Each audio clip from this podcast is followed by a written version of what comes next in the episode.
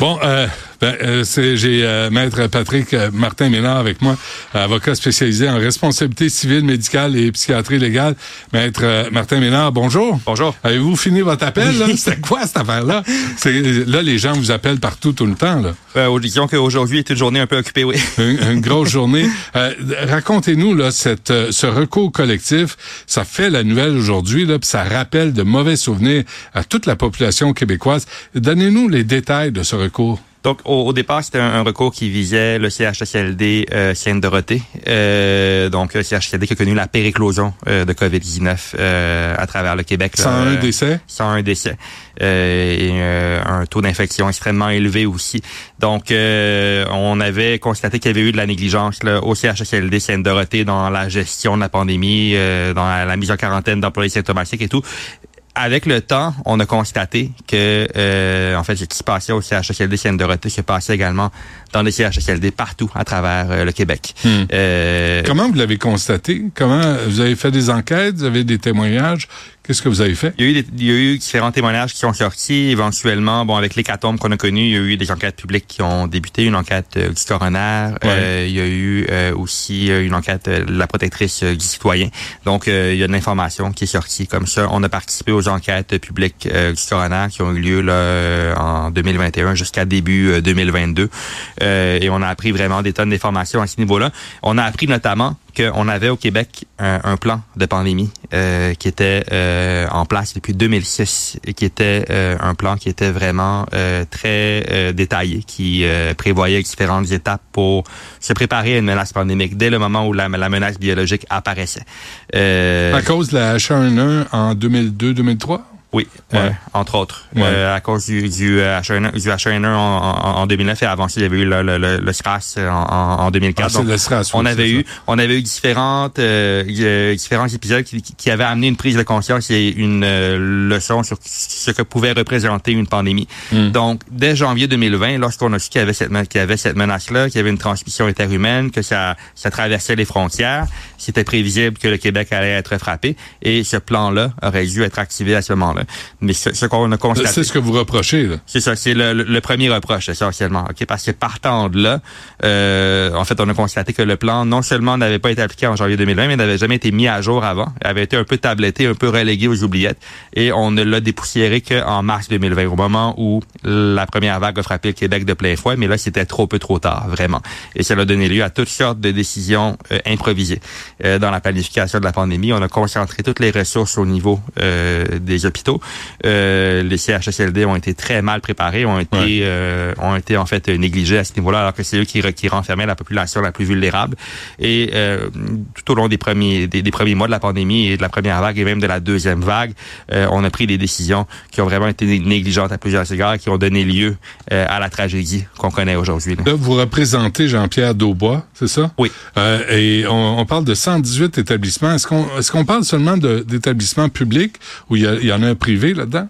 Euh, oui, on parle euh, d'établissements publics essentiellement. les euh, privés sont pas touchés. Non, les privés ne sont pas touchés. Mais on pourrait utiliser ce procès-là pour en faire d'autres face aux privés. il y a d'autres cours collectifs qui visent des CHSLD privés. C'est vraiment des CHSLD publics. À part ce plan là, qui remonte à 2006, vous me dites, quoi d'autre vous avez découvert? On a découvert que bon justement donc on a euh, en fait le personnel le personnel était en général très mal formé à la prévention et au contrôle des infections. Euh, on n'avait pas des bonnes pratiques non plus euh, sur place même avant la pandémie à ce niveau-là. Hmm. Le personnel qui était déjà aussi en très forte pénurie, comme on n'a pas vraiment prévu le coup avec la COVID, on s'est retrouvé dans des situations où la pénurie de personnel qui au départ était très grave a été renforcée encore davantage par les le fait qu'il y avait une grande partie du personnel qui a été en arrêt de travail en isolement euh, préventif euh, et le fait que le personnel ne connaisse pas bien les mesures de prévention et contrôle des infections a contribué à une plus grande propagation au sein du personnel, au sein des résidents aussi. On a pris une décision catastrophique d'empêcher des aidants naturels d'avoir accès à leurs proches en CHSLD, ce qui a donné lieu euh, à des situations essentiellement où il y a des gens qui auparavant recevaient des soins de base de la part de leurs proches aidants en CHSLD qui ne les recevaient plus parce qu'on avait simplement plus le personnel pour donner même les soins de base. Donc, des gens qui sont morts de faim, morts de soif, qui ont été déconditionnés, déshydratés. Hmm. Euh, des histoires vraiment d'horreur qu'on a vues là un peu partout. Donc, le tribunal autorise l'exercice de l'action collective pour les résidents des CHSLD publics ayant connu une éclosion majeure entre le 13 mars 2020 et le 20 mars 2021. Les proches sont aussi inclus dans, dans le recours.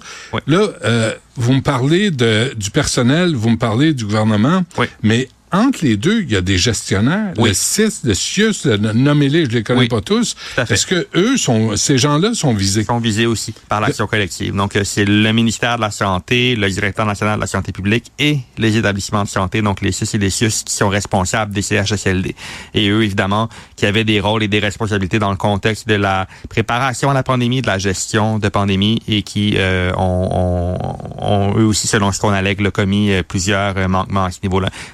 Puis c'est bien important de mentionner, euh, on est au stade de l'autorisation, n'est-ce pas? Donc c'est pas, euh, on n'est pas au terme d'un procès dans lequel on a fait une preuve sur le fond. Là. On a euh, rencontré ce qu'on appelle un fardeau de démonstration. Donc on, a démontré, le tribunal juge qu'on a démontré l'existence d'une cause défendable.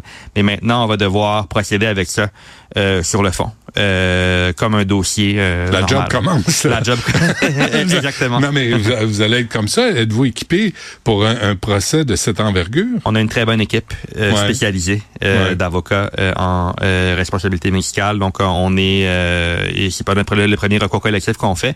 C'est nous qui avons le fardeau de preuve en tant que demandeur dans ce recours collectif-là. on a déjà fait plusieurs années de travail avec les gens de publics coroner, avec l'autorisation de la collective. Donc, on, on est bien équipé pour continuer. En même temps, maître Martin Ménard, je, me dis, si vous poursuivez l'État, l'État, c'est nous, c'est nous qui payons encore pour dédommager les victimes pour lesquelles on a payé pour des services qui n'ont pas été rendus. C'est comme le chien qui mord sa queue. Oui, ben, d'une certaine façon, ok. Puis il y, a, quelque chose d'un peu absurde derrière ça, mais au-delà de ça, ok, je pense que ce, ce, qu'on on, recherche avec ça, c'est de s'assurer qu'on n'oublie pas ce qui s'est passé en 2020. On a un devoir de mémoire par rapport à ces victimes-là aussi. Qu'est-ce qui arrive avec les, tu sais, euh, euh, Monsieur Dubé est arrivé, il a pris, la place de Monsieur, Madame McCann. Lui, il a dit euh, les gestionnaires, puis imputabilité, puis redevable. Les gestionnaires, les avez-vous identifiés, les gestionnaires qui devaient être visés, qui auraient peut-être dû perdre leur job parce qu'ils l'ont pas fait? Oui, euh, je pense qu'il y a, euh, à, l'échelle du système de santé, dans la gestion des CHSLD, il y a un, grand nombre d'enjeux euh, problématiques ou préoccupants à ce niveau-là. donc, puis l'idée, c'est pas tant de, de, de, faire une chasse à la sorcière ici. Je pense c'est de s'assurer aussi qu'on okay, apprenne non, je vous arrête. Parlez-moi pas de chasse aux sorcières. Mm. Puis, tu sais, on veut pas être parfait. C'est tout des, des clichés. Je veux pas entendre ça. Là. Il y a des gens qui étaient payés pour prendre des décisions, qui n'ont pas pris les bonnes décisions.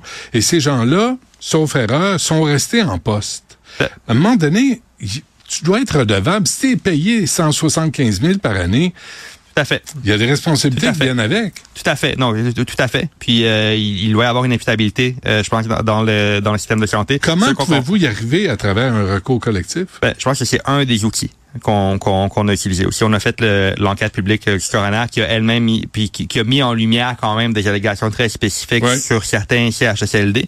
je vous je vous cacherai pas par ailleurs aussi qu'il y, a certains CHSLD qui ont fait l'objet d'une attention un peu démesurée par rapport à d'autres où il s'est quand même passé des choses très très graves et très préoccupantes quand on regarde simplement le nombre de victimes, le, les, le nombre de CHSLD, de CHSLD qui ont connu des éclosions importantes. Mais il y a eu des manquements dans plusieurs euh, mm. CHSLD à ce niveau-là. Je pense que c'est euh, quelque part effectivement euh, au sein même du système de santé, il doit y avoir des mécanismes en place pour qu'on puisse, euh, pour que lorsqu'une situation comme ça arrive, on puisse tenir les décideurs imputables. Euh, ce qu'il manque actuellement, malheureusement. Là, vous, vous, vous rouvrez une plaie, hein, euh, vous, savez, avec, je pense, de bonnes intentions. Oui. Est-ce que je me trompe, là, je lis ça devant moi, là, 5060 résidents de CHSLD sont décédés à travers le Québec? Oui. C'est le nombre? Pendant la première vague, oui. Et euh, ça, ça, ça, ça, ça n'inclut pas les, euh, les euh, ça inclut seulement d'abord d'abord les résidents décédés de la COVID. Ok, il y a eu des résidents qui sont décédés aussi en raison d'un manque de soins de base. Des fois, c'est d'un un effet combiné des deux, mais la, les chiffres réels sont probablement encore plus importants à ce niveau-là. Et ça n'inclut pas non plus la deuxième vague qui est également visée par la collective. Qu'est-ce qui vous a choqué avant qu'on se quitte Qu'est-ce qui vous a choqué dans ce que vous avez découvert? Choqué, là. Tu sais, genre, t'arrives à la maison, tu t'arrives au souper, j'ai besoin d'un gin tonic parce que ça, ça dépasse les bornes. Euh, je vous dirais ce qui m'a choqué, c'est de constater qu'il y avait certaines situations qui étaient très prévisibles, où c'était prévisible qu'en prenant les décisions qu'on a prises, il y avait des gens qui allaient être privés euh, des soins qui étaient requis par leur État. Et on a pris ces décisions-là en, euh, en connaissance de cause. Et euh, ça, c'est quelque chose, je vous dirais, qui est qui était qui est extrêmement difficile à, à, accepter. Les morts qu'on aurait pu éviter. Et il y a eu des morts qu'on aurait pu éviter. effectivement, je pense que si on était mieux préparé, si on avait mieux géré ça, on aurait pu vraiment éviter une grande partie de l'hécatombe qu'on a connu. Ouais. Monsieur Argouda, là-dedans, est-ce qu'il est visé? Parce qu'il était directeur de la santé publique. Il a quitté pour le Maroc avant, tu sais, quand vraiment la pandémie a été déclarée, il est revenu au Maroc, il a fait des blagues en disant, ah, ils ont commencé sans moi. Est-ce que ça, ça, ça vous... Euh, en fait, l'action, l'action vise, à, vise à la fois le ministère de la Santé et le directeur national euh, de santé publique. Ah oui, donc la réponse est oui. En fait, il s'appuie pas nécessairement pour, pour, pour la question du Maroc. Là. Je veux dire plus largement que ça. Il y a, c'est l'exemple que je donne. il y a eu plusieurs décisions qui ont été prises ou qui n'ont ou euh, au contraire euh, des, des, choses qui n'ont pas été faites, qui auraient dû être faites en janvier, en février, qui ne l'ont pas été là, en janvier, février 2020. Okay, qui relèvent. Euh, vous le visez personnellement, en plus de on vise le directeur national de la santé publique. Ouais. Des dizaines de milliers de dollars sont réclamés en dommages pour chacun des résidents. Les gens qui écoutent ça, un montant additionnel de 10 millions en dommages punitifs. Tout cet argent-là va à qui exactement? Donc, c'est au, c'est euh, selon la catégorie euh, de victimes. Là, il y a des victimes directes qui sont les résidents, il y a des victimes indirectes qui sont euh, les proches de personnes décédées. Mais, les personnes décédées donc à leur à leurs descendants à, leur succession à ce moment-là. succession. Euh, et, les gens qui, qui entendent ça euh, comment comment ils peuvent euh, y participer? Est-ce qu'ils doivent vous appeler puis s'inscrire ou comment ça fonctionne? Oui euh, donc en fait là pour l'instant il n'y a pas de dans, dans un recours collectif il n'y a pas d'inscription pendant le recours, mais si jamais en bout de ligne, on en arrive à un règlement en cours ou euh, à un jugement qui est favorable à procès, à ce moment-là, il y a un processus de réclamation qui est mis en place. Et là, les gens peuvent faire une réclamation à ce moment-là. Oui. Parfait. On va suivre ça. C'est une euh, nouvelle qui rappelle de mauvais souvenirs, mais je pense qu'il faut, faut l'aborder. Maître Patrick Martin Ménard, avocat spécialisé en responsabilité civile, médicale et psychiatrie légale. Merci. Bonne chance. Merci.